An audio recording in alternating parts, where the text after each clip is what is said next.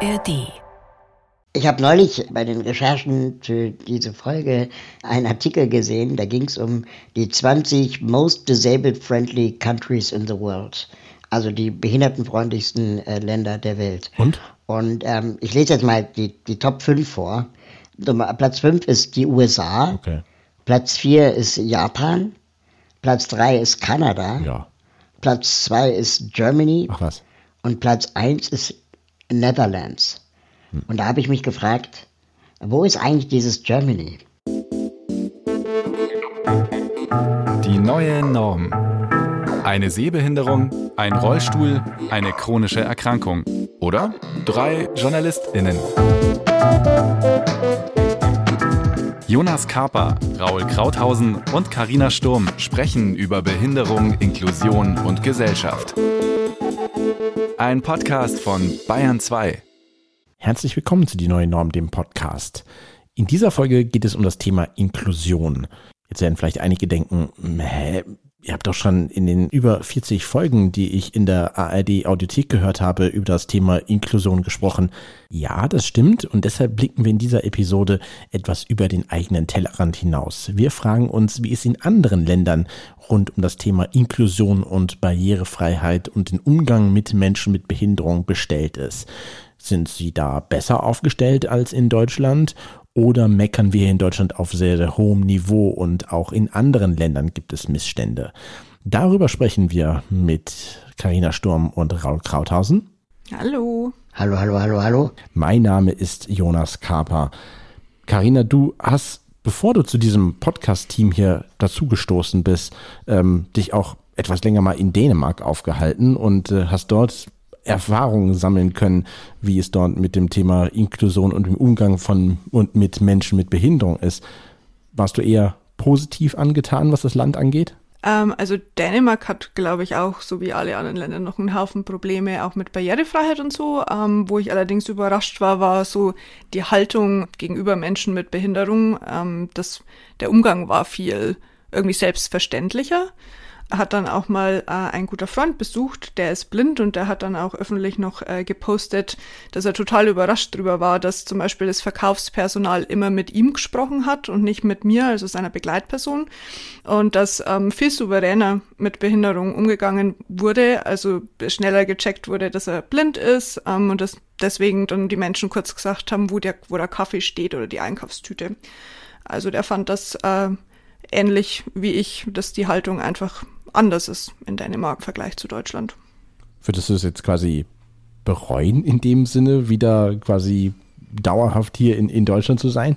Nee, was das Thema angeht. Also ich meine, ich, ich gehe mal davon aus, dass du quasi froh bist, ja dann quasi auch mit uns hier regelmäßig diesen Podcast zu machen. Natürlich. Ich meine, das ist ja trotzdem als, als äh, Mensch mit Behinderung ist ja das, wie man, wie die Gesellschaft auf einen selbst reagiert, äh, ein, ein sehr, sehr großes, ähm, auch alltägliches Thema. Ja, wobei ich habe ja dieses Problem meistens eher nicht. Ich werde ja nicht als behindert erkannt. Insofern laufe ich ja eigentlich eh inkognito. Also ich habe ja dann eher andere Probleme so im Gesundheitssystem. Und das ist ähm, in eigentlich den meisten Ländern, in denen ich war, eher schlecht.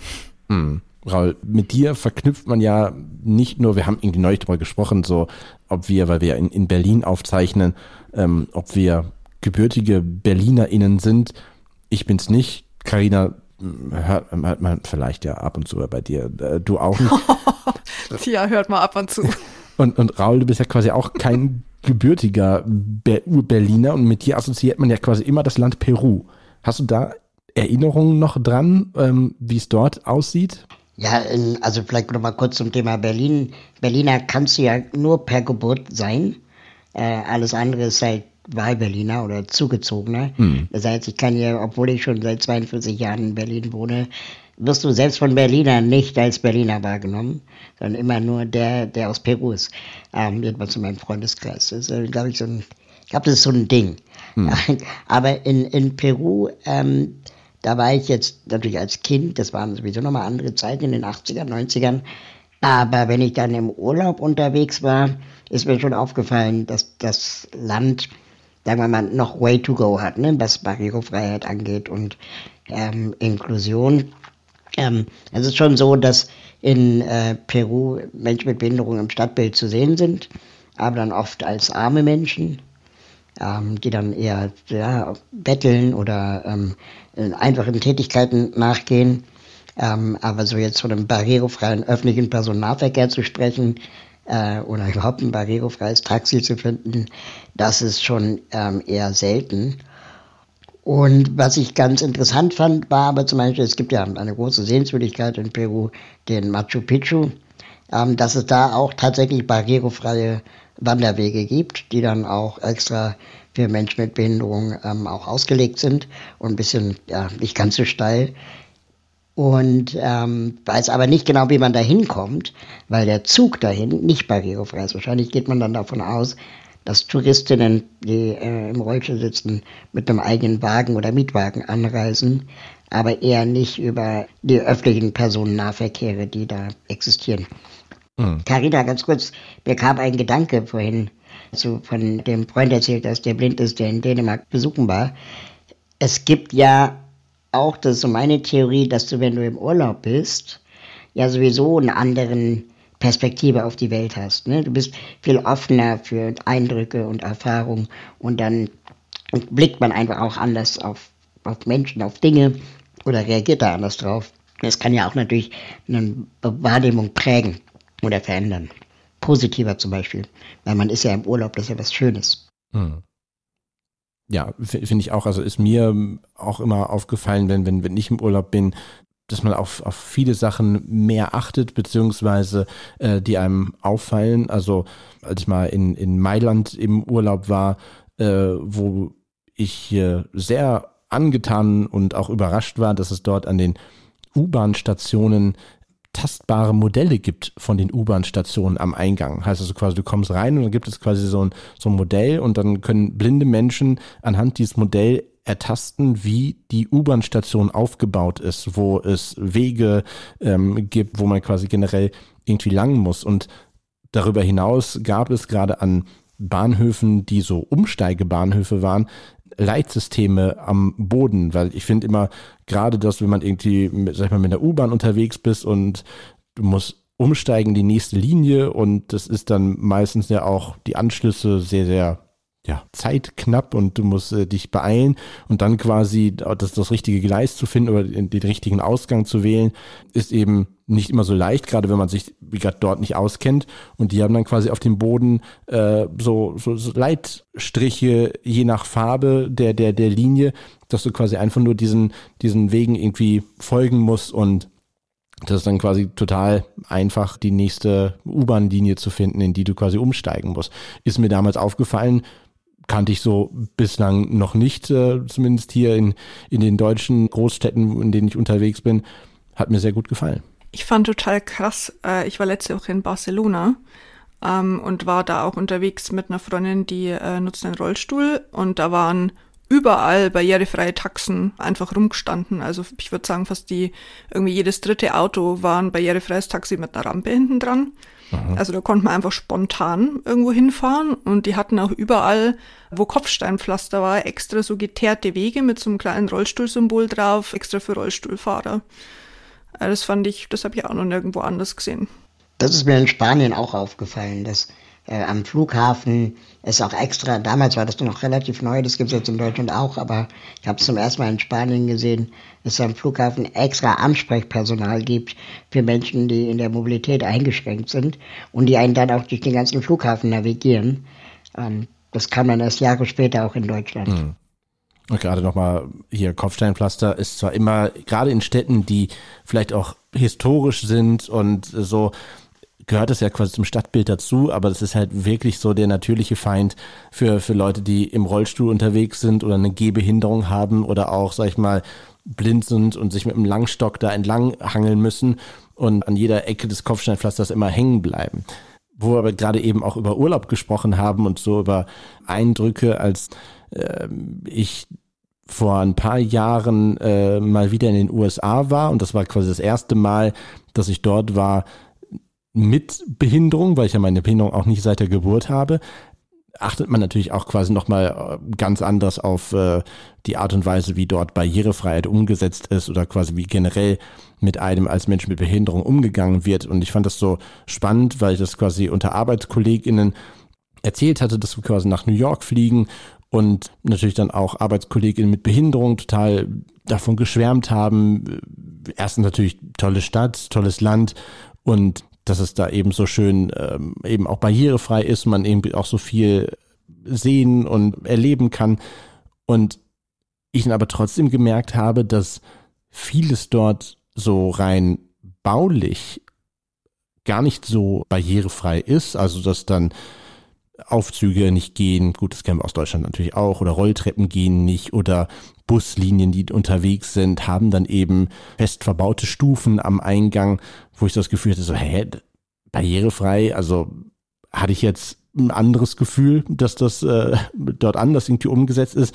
Aber ich schon gemerkt habe, dass, und das deckt sich so ein bisschen mit dem, was du, Karina, gesagt hast am Anfang über Dänemark, dass dort eine andere Haltung herrscht, wie dann äh, Barrierefreiheit geschaffen wird. Also es ist quasi eher so, hatte ich das Gefühl, so ein bisschen die Mentalität, dass man das irgendwie auch hinkriegt. Und ähm, das, was du, Raul, ja auch schon mal gesagt hast, dieses Diskriminierung beginnt dann, wenn BusfahrerInnen mit einem Stöhnen aufstehen, weil sie jetzt quasi gezwungen sind, die Rampe anzulegen, dass so quasi dieses Gefühl einem nicht entgegenstößt, dass man so eine, eine Last oder irgendwie eine Belastung in dem Sinne ist. Ja, das kann ich, glaube ich, auch so teilen. Also ähm, ich war ja lange in äh, San Francisco, äh, wobei Ach, auch man, noch. Ja, auch noch. Ja, ich war irgendwie auch schon überall. Ähm, wobei in San Francisco habe ich äh, fünf Jahre oder sechs Jahre sogar gelebt. Ähm, und ich kann natürlich nur dafür diese eine Stadt sprechen, weil die USA einfach viel zu groß ist, um da irgendwelche generellen Aussagen zu machen. Aber da war es halt so, dadurch, dass San Francisco eh sehr divers ist und da so viele unterschiedliche Menschen zusammenkommen, auch viele aus der LGBTQIA-Plus-Community und so,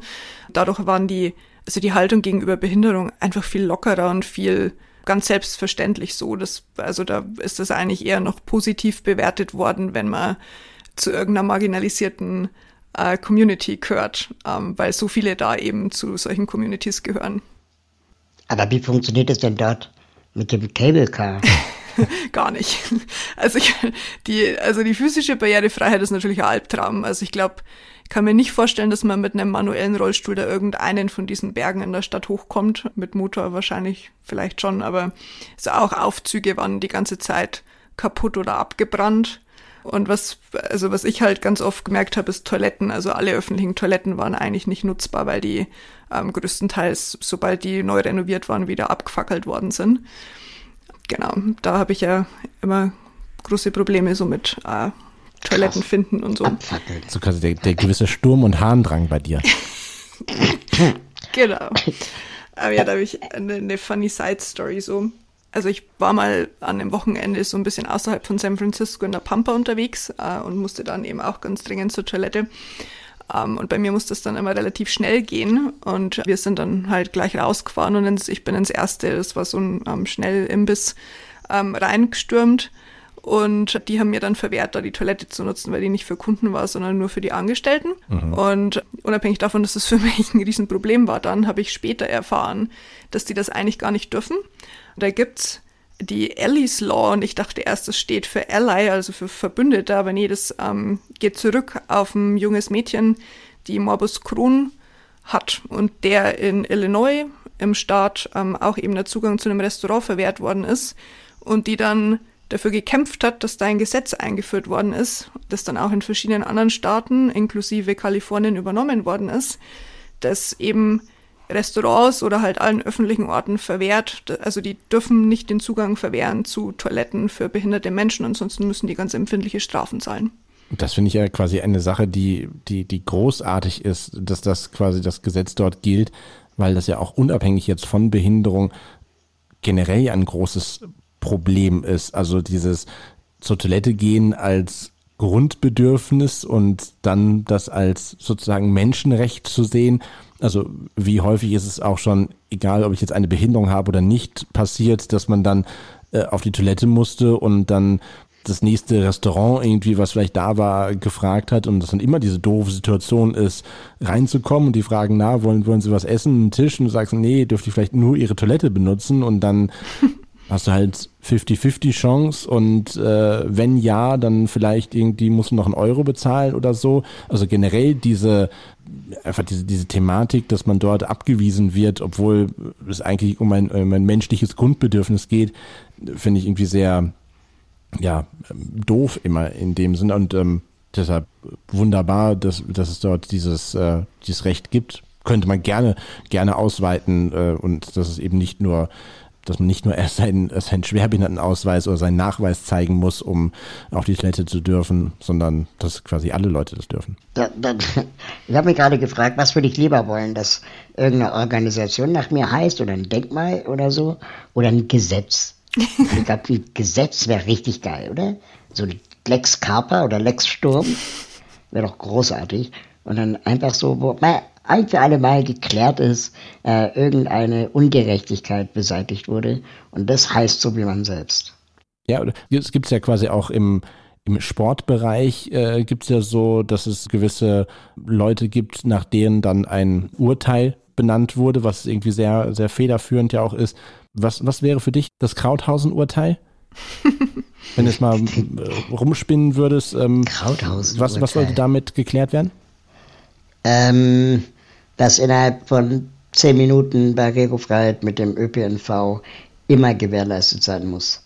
Egal, ob der Aufzug kaputt ist, egal, ob es ein barrierefreies Fahrzeug gibt ähm, oder nicht, oder kein Taxi oder ein Taxi, ähm, dass immer innerhalb von zehn Minuten zur gleichen Zeit wie nicht behinderte Menschen ähm, Mobilität gewährleistet werden kann.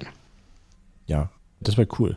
Aber nochmal zu gucken, also ähm, das gilt bei, bei weiten Teilen äh, nicht in Deutschland und die Frage ist, ist es ist es in anderen Ländern besser? Also klar, die, die, die, die Urlaubserfahrung, die man gemacht hat, oder auch Carina dort äh, äh, länger in anderen Ländern zu leben, mir ist das manchmal echt schon aufgefallen, dass äh, dann zum Beispiel auch in den USA häufig dann Sachen klarer geregelt sind. Also so wie es in Deutschland an Restaurants oder Bäckereien ja diese Schilder gibt, dass Hunde hier nicht erlaubt sind, gibt es diese Schilder eben auch in den USA, aber mit der gleichen Größe oder in der gleichen Bedeutsamkeit den Zusatz dazu, dass eben Assistenzhunde trotz alledem erlaubt sind. Also dieses Bewusstsein und auch dieses nach außen hin klar zu kommunizieren, ähm, dass eben ähm, dass es eben Assistenzhunde gibt, also diesen, diesen Fakt zum einen.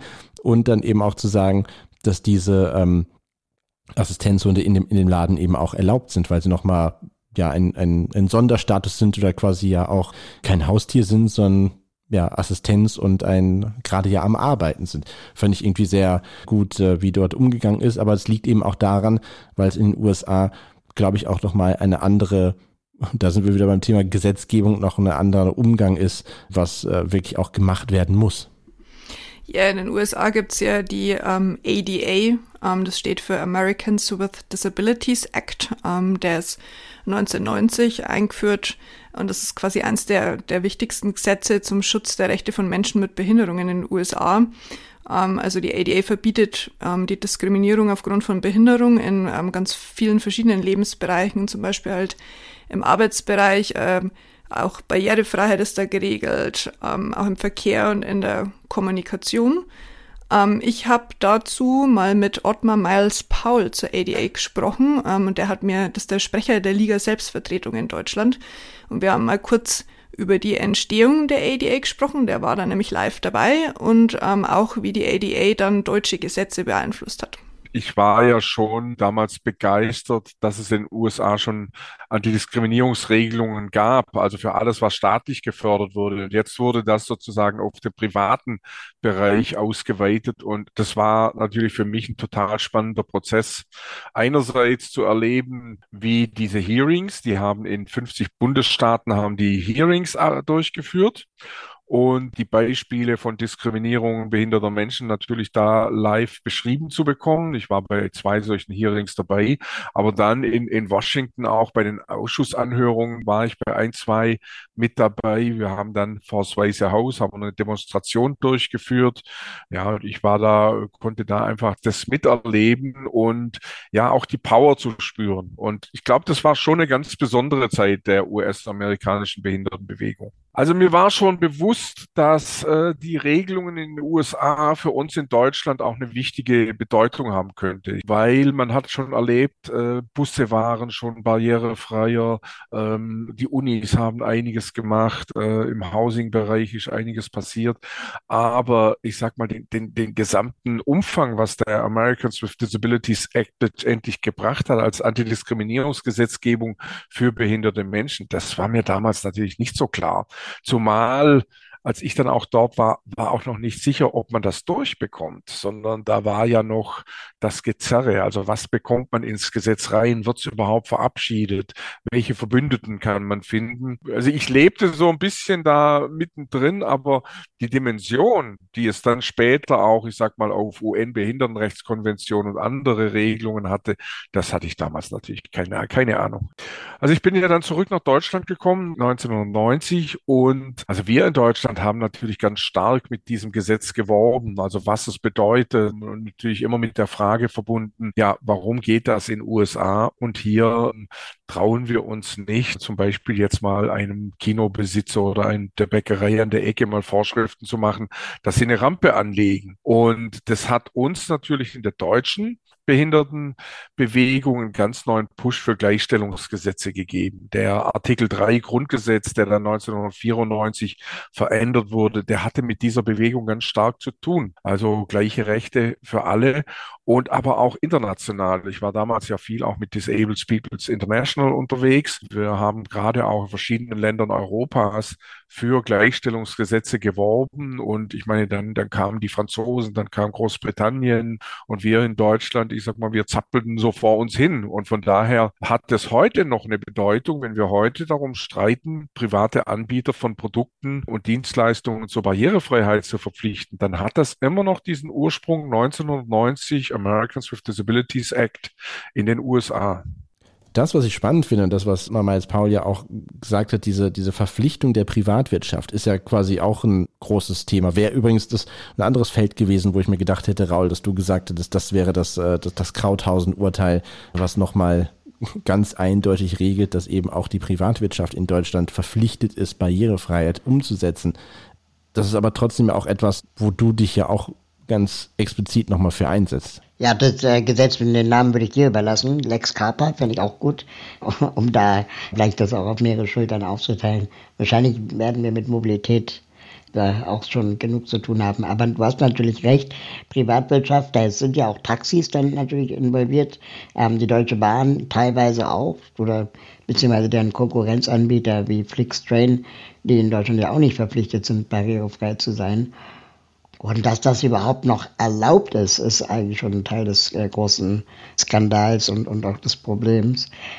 Und ich finde es auch wirklich traurig, als äh, Mensch mit Behinderung, der jetzt seit 40 Jahren hier in Deutschland lebt, immer noch den Satz zu hören, wir haben uns auf den Weg gemacht. Weil innerhalb von 40 Jahren hätte man so viel machen können, dass man sich schon auch irgendwann die Frage stellen kann, was für ein Weg ist das denn? Ein Umweg, ein Rückweg? Aber seid ihr sicher, dass es hier nach, nach vorne geht? Natürlich ist es schon auch besser geworden, in Berlin zumindest, den öffentlichen Personennahverkehr weitestgehend barrierefrei hinzubekommen. Aber auch hier gibt es noch keine guten Taxis, die barrierefrei sind.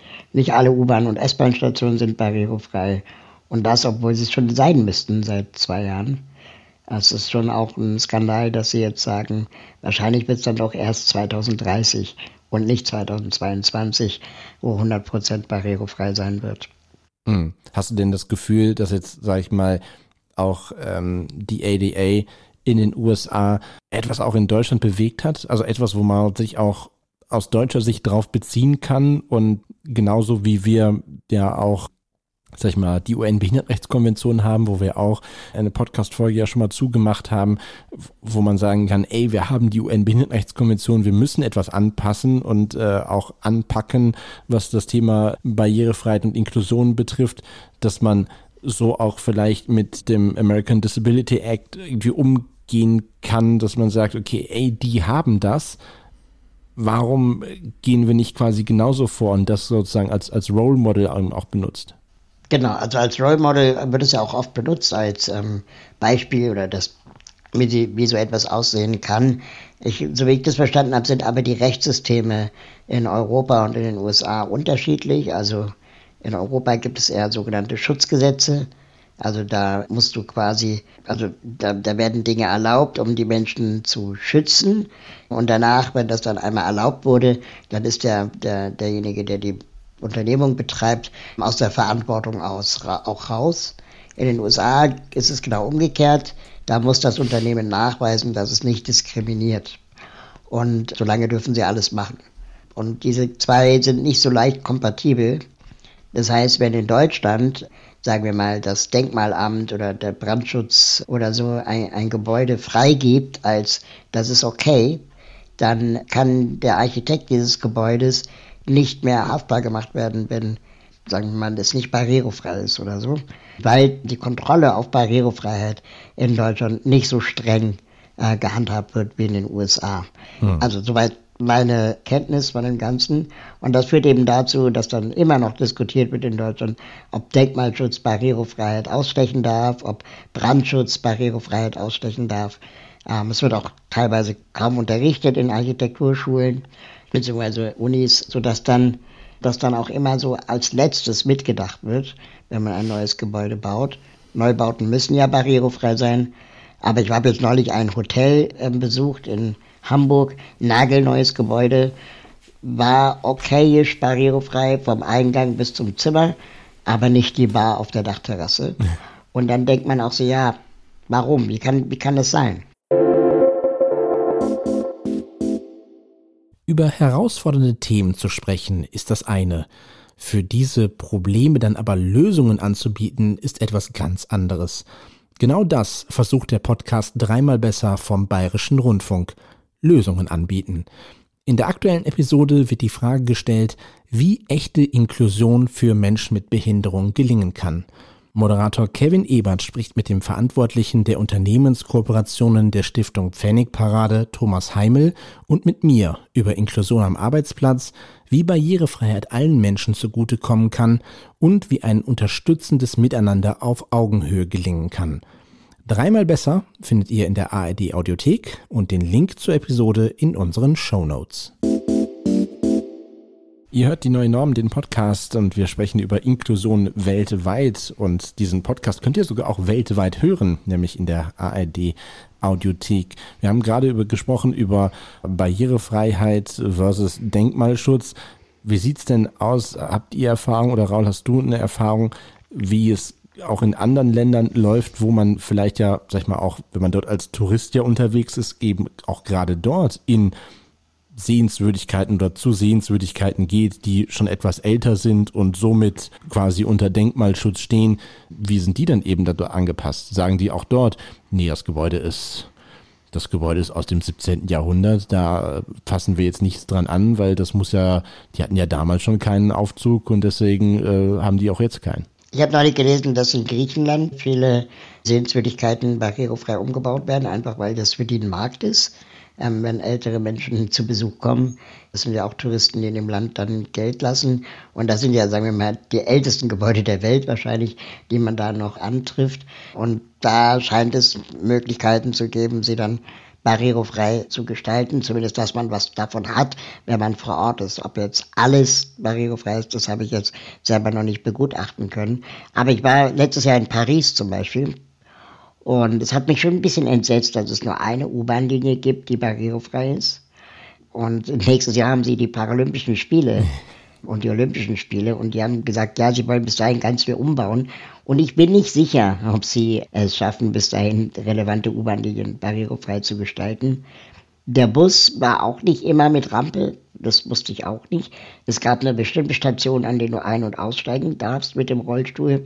Und in dem Bus gibt es relativ kleine Abstellflächen für Rollstühle. Da ist Berlin auch schon wesentlich weiter. Und das hätte ich nicht gedacht, zum Beispiel, dass eine Stadt, die, sagen wir mal, das gleiche, die gleiche Wirtschaftskraft wie Berlin äh, so schlecht abschneidet. Kopfsteinpflaster gab es natürlich auch eine Menge, ist ja auch eine schöne alte Stadt. Ähm, Cafés sind nicht immer barrierefrei, meistens nicht. Und die Bürgersteige sind sehr eng, super eng. Ähm, und da stehen natürlich auch überall diese, diese E-Scooter im Weg rum und Mülltonnen, sodass man dann sehr viel Zeit auf der Straße verbringt, was in einer Großstadt wie Paris auch nicht ungefährlich ist. Hm. Aber du warst im Louvre. Sieht man zumindest, wenn man quasi unsere Podcast-Folge über Kunst und Kultur sieht, da das Bild, wie du quasi ja vor der Mona Lisa bist. Immerhin das hat funktioniert. Immerhin das, genau. Das Museum war natürlich einigermaßen barrierefrei, wobei das ganz witzig war, weil das sind ganz viele alte Gebäude, die aneinander also miteinander verbunden sind, teilweise auch mit Tunneln. Und ich glaube, wir haben 20 Aufzüge gebraucht, um zur Mona Lisa zu kommen. Und normalerweise als Fußgängerin läuft man halt so einen Rundgang. Mhm. Aber das, der Ausgang quasi ist nicht barrierefrei. Das heißt, wir mussten diese 20 Aufzüge den gleichen Weg wieder zurückgehen. Das heißt, du hast eine ganz andere Erfahrung, Erlebnis als FußgängerInnen, die dann einfach so einen schönen Rundgang gemacht haben. Du musst wirklich diese ganzen kleinen Katakomben wieder zurück. Mhm. Okay, also quasi zeigt aber auch, dass es quasi vielleicht auch in, in anderen Ländern noch nicht so ganz optimal läuft. Deshalb, ob es dann so gerecht in dem Sinne ist, immer auf die Nichtumsetzung von Inklusion in, in Deutschland zu schimpfen. Wenn man mal neben Frankreich auf ein, ein anderes Nachbarland äh, schaut, nämlich Österreich, deutschsprachig, geht es auch quasi um die UN-Behindertenrechtskonvention. Deutschland wurde gerügt äh, in diesem Jahr bei der zweiten und dritten Staatenprüfung, wo es darum geht, äh, dass geguckt wird, wie denn die UN-Behindertenrechtskonvention umgesetzt wird. Auch Österreich wurde gerügt und zwar auch nicht zu knapp. Ja, Österreich hat eigentlich so ziemlich denselben Ärger bekommen wie Deutschland und die haben auch relativ ähnliche Probleme wie Deutschland, also gerade dieses, diese ganzen äh, separierenden Systeme, also Sonderschulen, Werkstätten, Einrichtungen.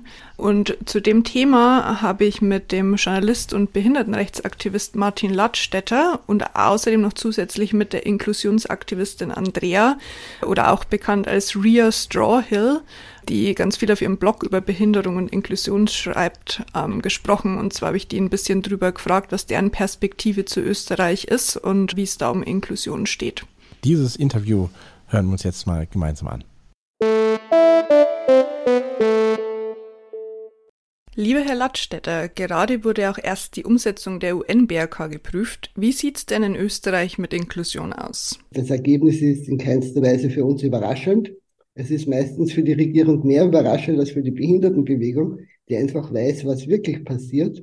Und ja, unsere Prüfung ist auch heuer gewesen und sie ist ähnlich wie Deutschland schlecht gewesen und es gibt sehr viel abzuarbeiten. Und wir stehen jetzt gerade an dem Punkt, dass wir wieder mal die Regierung überreden müssen oder überzeugen müssen, das auch zu tun. Weil im Moment sitzt sie noch ein bisschen im Schmollwinkel und sagt, na ja, verglichen mit anderen sind wir ja eigentlich eh gut.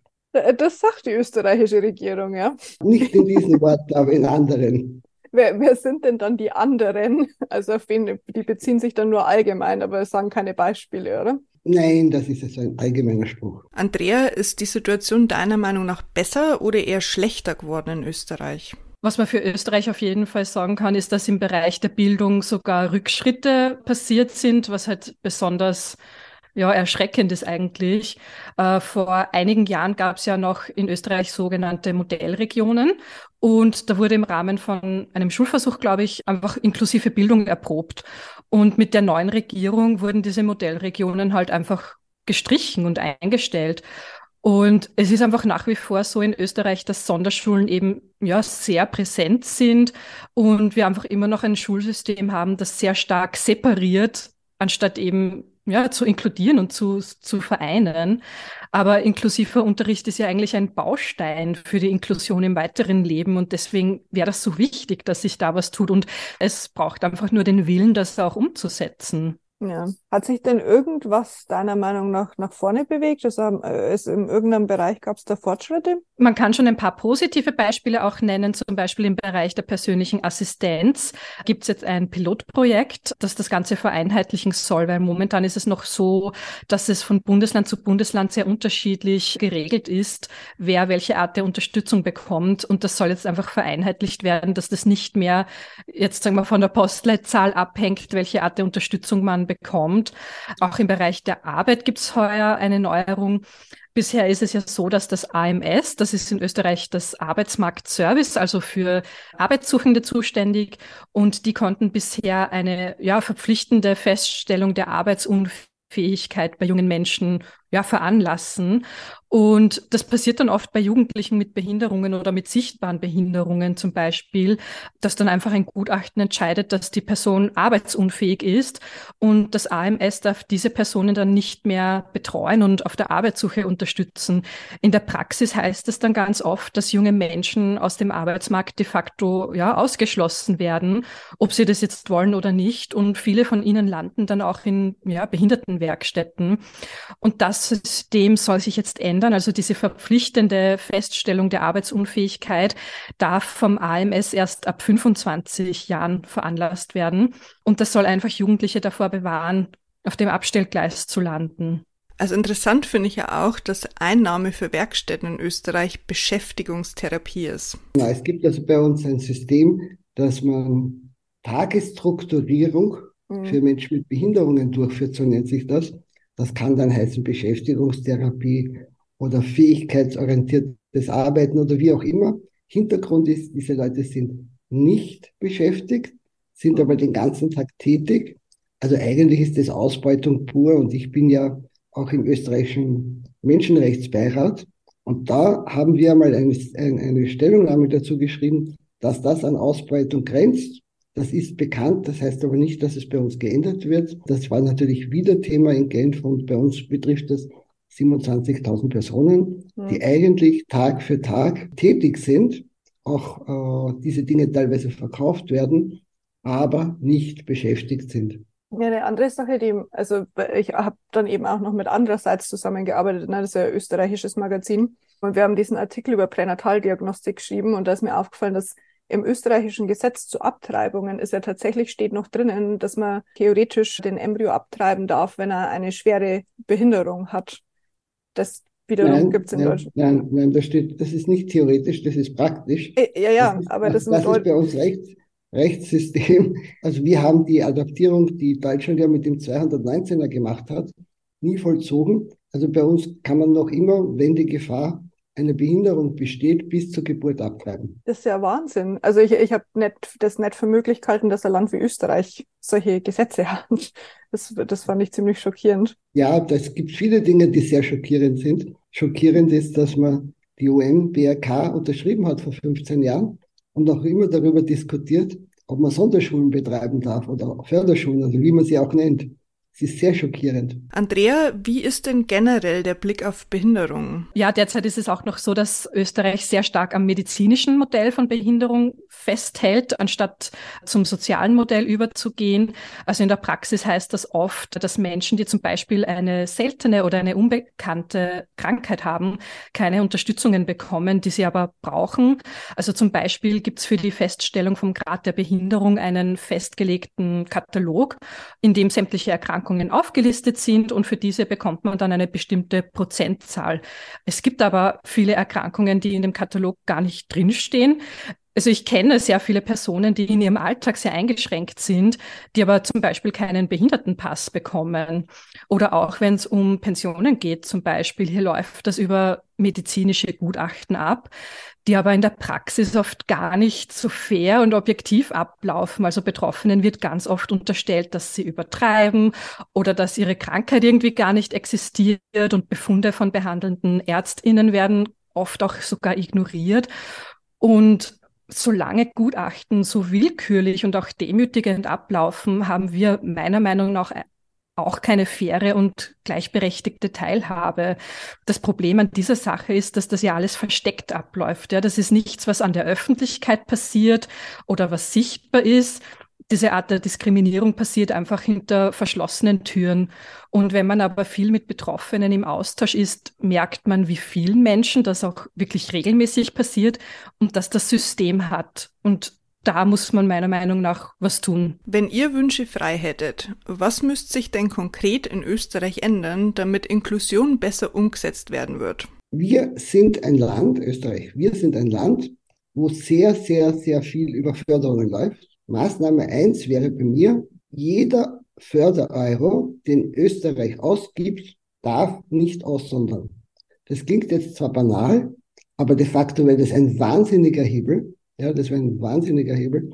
Und der Rehabilitation Act in den USA hat das auch gezeigt. Wie die auf Bundesebene, ich glaube 78 war das, begonnen haben, Fördergelder dürfen nicht diskriminieren, hat sich sehr viel ändern müssen. Und das wäre meine erste Maßnahme. Aber ich sage leider dazu, ich wohne in einem dermaßen rückschrittlichen Land, dass das wirklich nur die allererste Maßnahme sein könnte. Es müsste viele Maßnahmen geben. Und was meinst du dazu, Andrea?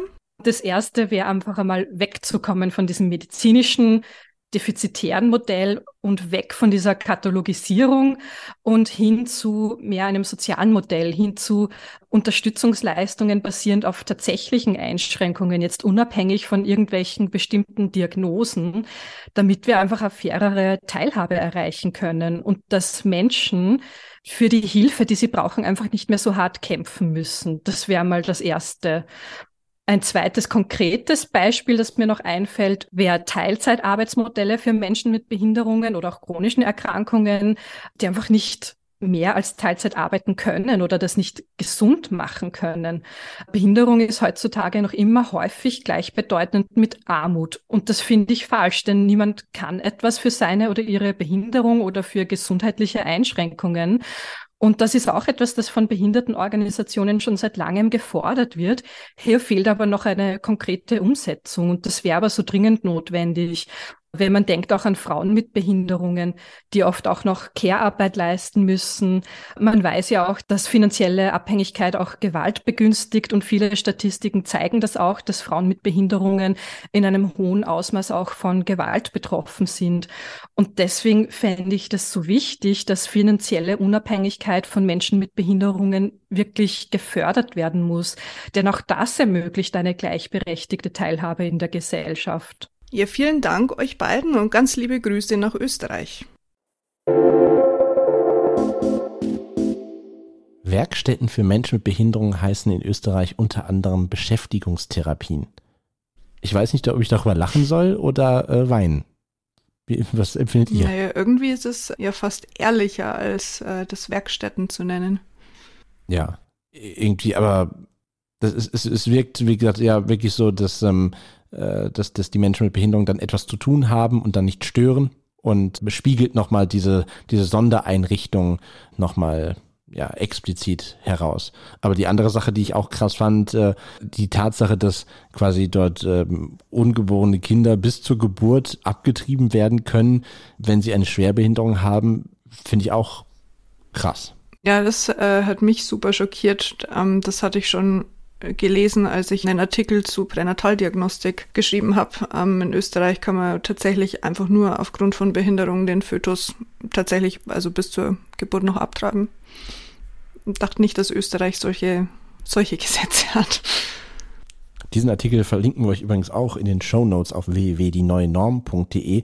Aber gleichzeitig gibt es aber auch die Möglichkeit in Österreich gerichtlich oder vorzugehen, wenn man Diskriminierung erlebt. Also könnte eigentlich man ja gegen diese äh, ja, Beschäftigungstherapien auch vorgehen. Aber, aber nein, es, es gibt die Möglichkeit, wenn man Diskriminierung erlebt, zu sagen, ähm, ich, ich klage dagegen sozusagen. Genau, und das ist das, was es uns auch gerade so schwer macht, Länder miteinander zu vergleichen. Ne? Weil es gibt dann zwar auf der einen Seite strengere Gesetze, was äh, den Diskriminierung von Menschen mit Behinderung angeht, im Bereich Cafés, Restaurants, Geschäfte. Da kann ich in Österreich klagen, auch im Altbau, dass ich hier diskriminiert wurde. Und dann heißt es nicht zwangsläufig, dass dann das Café sofort barrierefrei wird. Aber äh, wenn es wiederholt vorkommt, dann kann so eine Art Schlichtung stattfinden, mindestens. Das heißt, du bekommst so eine Art äh, Schmerzensgeld und, oder Entschädigung. Und bei, wenn es wiederholt vorkommt, dann muss das Gebäude auch verpflichtet werden, Maßnahmen zu treffen, die barrierefrei sind. Und da gibt es Klagestellen, Behindertenanwaltschaft, zusammen mit dem Klagsverband äh, auch organisiert, die viel stärker sind als zum Beispiel in Deutschland. Hm. In Deutschland gibt es ja sonst quasi wird ja immer gesagt, okay, wenn man irgendwie Unterstützungsbedarfe hat oder auch Fragen hat zu gewissen Themen, dann gibt es die EUTBs, die Beratungsstellen, ähm, die aber dann auch, ähm, ja, vielleicht einem irgendwas raten können. Aber wir hatten ja auch ein Thema, als wir über die UNBRK gesprochen haben, dieses, du, du kannst gegen viele Sachen vielleicht auch in Deutschland klagen, aber diesen, diesen Weg zu bestreiten, der auch quasi einfach nicht nur zeitintensiv, sondern auch kostenintensiv ist, den können einfach wenige Leute gehen. Also deshalb finde ich immer dieses, diese Möglichkeit zu klagen ist natürlich immer ein Mittel, was einem zusteht. Aber die Frage ist, wie ist die generelle Struktur? Äh, wie wird man unterstützt? Steht man dann quasi ganz alleine da und hat dann vielleicht irgendwie seinen kleinen Sieg erreicht gegen äh, Café oder Institution XY, ist aber pleite und es sind irgendwie 30 Jahre vergangen, bringt ja dann irgendwie auch nichts. Weiß nicht genau, wie das dann in Österreich geregelt ist. Es kann auch sein, dass der Staat dann zum Beispiel unterstützt mit äh, Förderung von Umbauten. Ähm, das könnte man ja alles theoretisch überlegen. Aber in Deutschland diskutieren wir das immer noch so, würden wir grundsätzlich die Privatwirtschaft überfordern, wenn sie barrierefrei werden soll. Und deswegen macht man es erst gar nicht. Und man stellt sich eben weniger die Fragen, wie könnte so etwas gestalten, dass da die Bäckerei oder Kaffeebesitzerin nicht irgendwie massiv darunter leiden muss. Da gibt es ja auch Formulierungen wie angemessene Vorkehrungen. Ähm, was ist angemessen? Das, darüber diskutiert Deutschland zum Beispiel noch nicht mal. Ich war vor ein paar Jahren in vielen Ländern, äh, wie zum Beispiel in, in, in, Japan, in China, in Singapur oder eben auch äh, in Dubai. Ach was. Und was mir dort immer wieder auffiel, war, dass diese Orte schon barrierefrei sind. Einfach auch deswegen, weil sie Neubauten sind, weil sie Technologie lieben, weil da viel Geld auch im Land unterwegs ist. Aber man sieht kaum Menschen mit Behinderung im Stadtbild. Mhm. Und das, das fand ich schon auch interessant. Die U-Bahn ist komplett barrierefrei in Dubai. Ähm, das ist, es gibt noch nicht mal einen Fahrer da vorne, aber zwei Aufzüge an jeder Station. Und du kannst super safe alleine mit dem Rollstuhl von A nach B fahren.